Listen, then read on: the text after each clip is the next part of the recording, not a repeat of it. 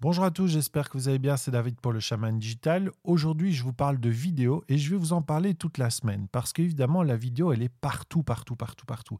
Elle est dans les formations, elle est dans les vidéos d'entreprise, sur les sites internet, dans les vidéos de...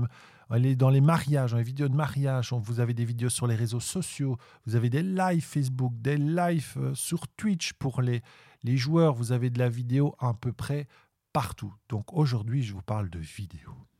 Le chaman digital oblige, je vais vous parler évidemment de contenu didactique, ce fameux how to content, le comment, le contenu du comment. Et ce comment, c'est d'ailleurs une des catégories les plus visitées sur YouTube. Il y en a quatre en fait de catégories.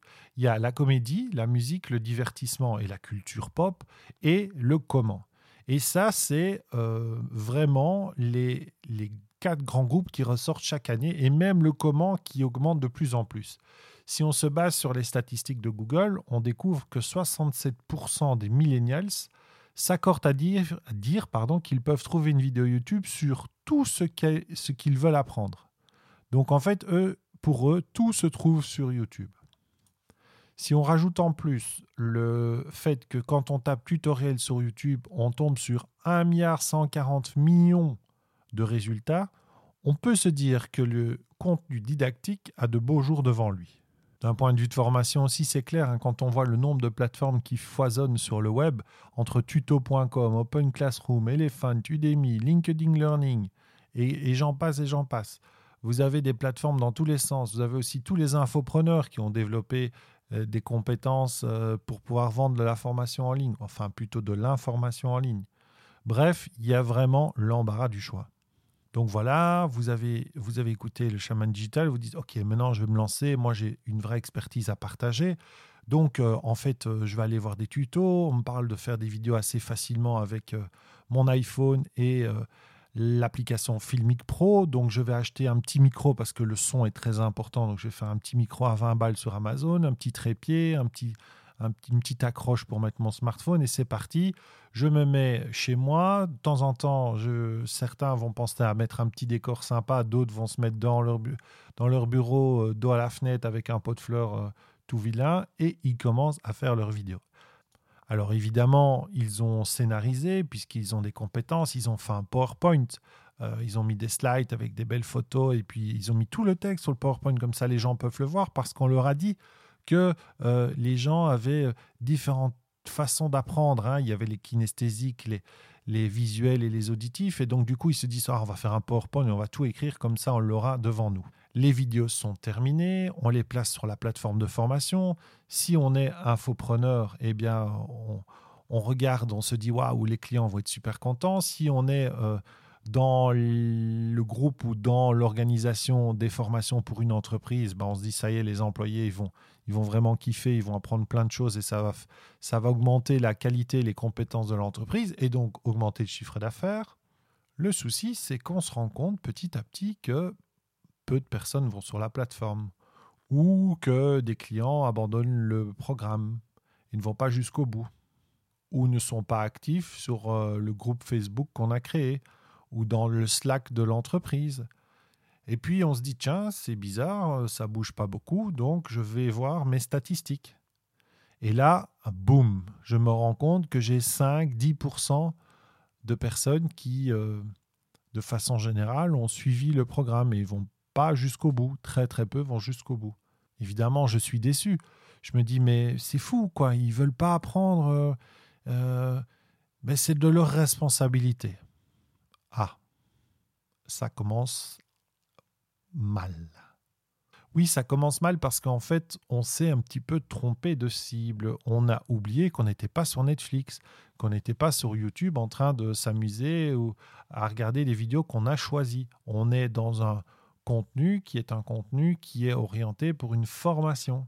Et les gens qui suivent cette formation n'ont peut-être pas, si c'était une entreprise, peut-être pas euh, compris leur intérêt et, du coup c'était peut-être obligatoire.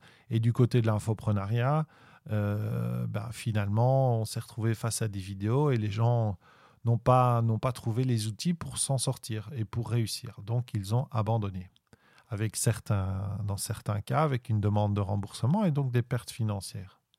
Ben oui, en plus c'est frustrant parce que vous savez, vous avez euh, lancé le logiciel ScreenFlow ou Camtasia sur PC pour enregistrer votre écran, vous avez mis de la musique, vous avez fait des beaux slides, vous avez vraiment mis du cœur à l'ouvrage, vous avez eu envie, et puis vous vous rendez compte que ça ne fonctionne pas.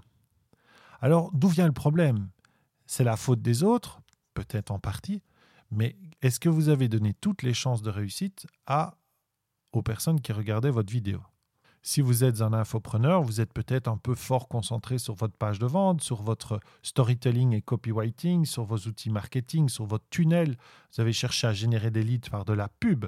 Et, finalement, votre contenu, bah, il va arriver après.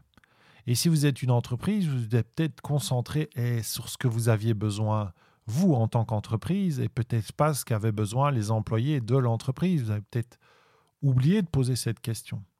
Et donc, euh, ça devient intéressant. Alors, c'est bien, ok, on a une idée plus ou moins claire du problème, mais comment est-ce qu'on peut faire alors pour transformer ces vidéos didactiques pour qu'elles aient plus d'impact? Le plus simple, ça va être d'aller regarder les bonnes pratiques. Alors, les bonnes pratiques, on va les trouver où? Alors, dans les formations en entreprise, il y en a, mais on n'y a pas toujours accès, donc c'est difficile d'aller chercher de l'info. Donc moi, je vais me baser sur les réseaux sociaux. Pourquoi? Parce que forcément, comme je sais qu'il y a plein de vidéos didactiques et qu'il y a des gens qui ne sont pas des formateurs, ils ne sont pas cloisonnés, ils ne sont pas enfermés dans le processus de création avec les grains, les petits grains et tous ces trucs qu'on entend en ingénierie pédagogique et qui font oublier le, le simple plaisir d'apprendre. Donc, je vais aller chercher les réseaux sociaux et je vais me pencher non pas sur YouTube, parce que vous connaissez le processus de YouTube, euh, vous savez comment ça fonctionne maintenant, et si vous ne le savez pas, ben, j'en parlerai dans une vidéo de la semaine, mais je vais vous parler de TikTok. Je vais vous parler de TikTok parce que c'est d'abord un réseau social qui a en deux ans obtenu 500 millions d'abonnés, si je me souviens bien, donc c'est juste un truc de fou. Et ensuite parce que c'est de la génération des, euh, de la génération Z, c'est vraiment les, les, tout derniers là, et ma fille de 12 ans est sur TikTok, donc je lui ai posé quelques questions là-dessus. Et j'ai pu euh, aller analyser, euh, bah, notamment ce matin, comment ça fonctionnait sur TikTok. Ce que j'ai découvert était vraiment très intéressant parce qu'en fait, on se rend compte que c'est un outil, un réseau social qui, qui, a de, qui produit de l'interactivité, qui est fun et qui fournit des, des, outils pour, créer du partage. Et oui, on apprend par une expérience sociale, on apprend par des échanges. Donc la première chose qu'on peut déjà euh, prendre en compte, c'est que, eh, tiens, est-ce que euh, nos vidéos, dans le contexte dans lequel elles sont placées, est-ce que ça donne, euh, ça permet de l'échange? Et puis, on peut aussi ben, partager des vidéos, on peut faire des commentaires, on peut même faire analyser, on peut même analyser des vidéos parce qu'on peut s'enregistrer en train de regarder la vidéo de quelqu'un d'autre. Donc, il y a vraiment tout un, un, système qui a été mis en place dans, ce, dans cette plateforme et qui fait que ça fonctionne du tonnerre de Dieu. Donc ça, je pense que c'est très important. Comment créer de l'interactivité, comment faire en sorte que ce soit fun et de générer du partage. Donc on met les gens en action. Hein. Dans TikTok, c'est une musique, une danse. Les gens, les gens dansent, chantent, ils bougent. Ils sont pas passifs devant, devant leur écran. Donc c'est peut-être déjà une clé là euh, dans la création de vos vidéos didactiques. Ensuite, je vais vous proposer une méthode qui est la méthode du QQOQCCP qui est en fait une méthode qui va vous permettre de récolter de l'information. Donc, quoi? Quel est l'objectif de votre vidéo? Que voulez-vous transmettre à travers cette vidéo didactique? Ensuite, qui doit apprendre? En entreprise, ce sont quoi? Des, salariés, des employés? Quelles sont les personnes qui veulent apprendre? Si vous êtes infopreneur, quelle est la cible? Quel est votre client?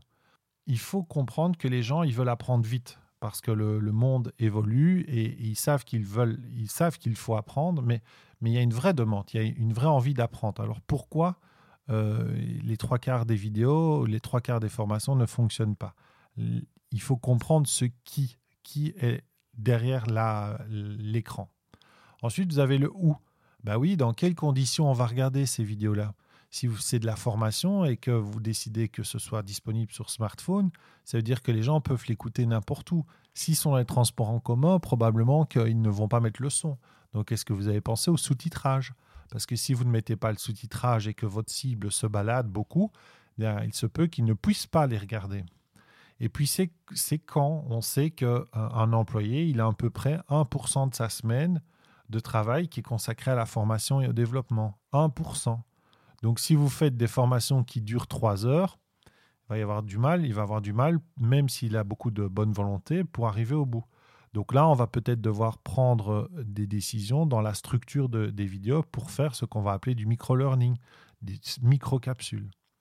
Et puis le comment aussi. Comment vous allez la réaliser, cette vidéo hein? On sait que euh, les, générations euh, milléniales, ces Z, sont des générations qui, vont privilégier le fait qu'ils puissent apprendre de façon autonome et autodirigée. En fait, ils ne veulent pas qu'on leur dise, euh, voilà, il faut aller là, puis là, puis là. Non, ils veulent apprendre à leur rythme et en fonction de leurs besoins. Donc, ça veut dire que votre contenu doit être créé dans ce sens-là.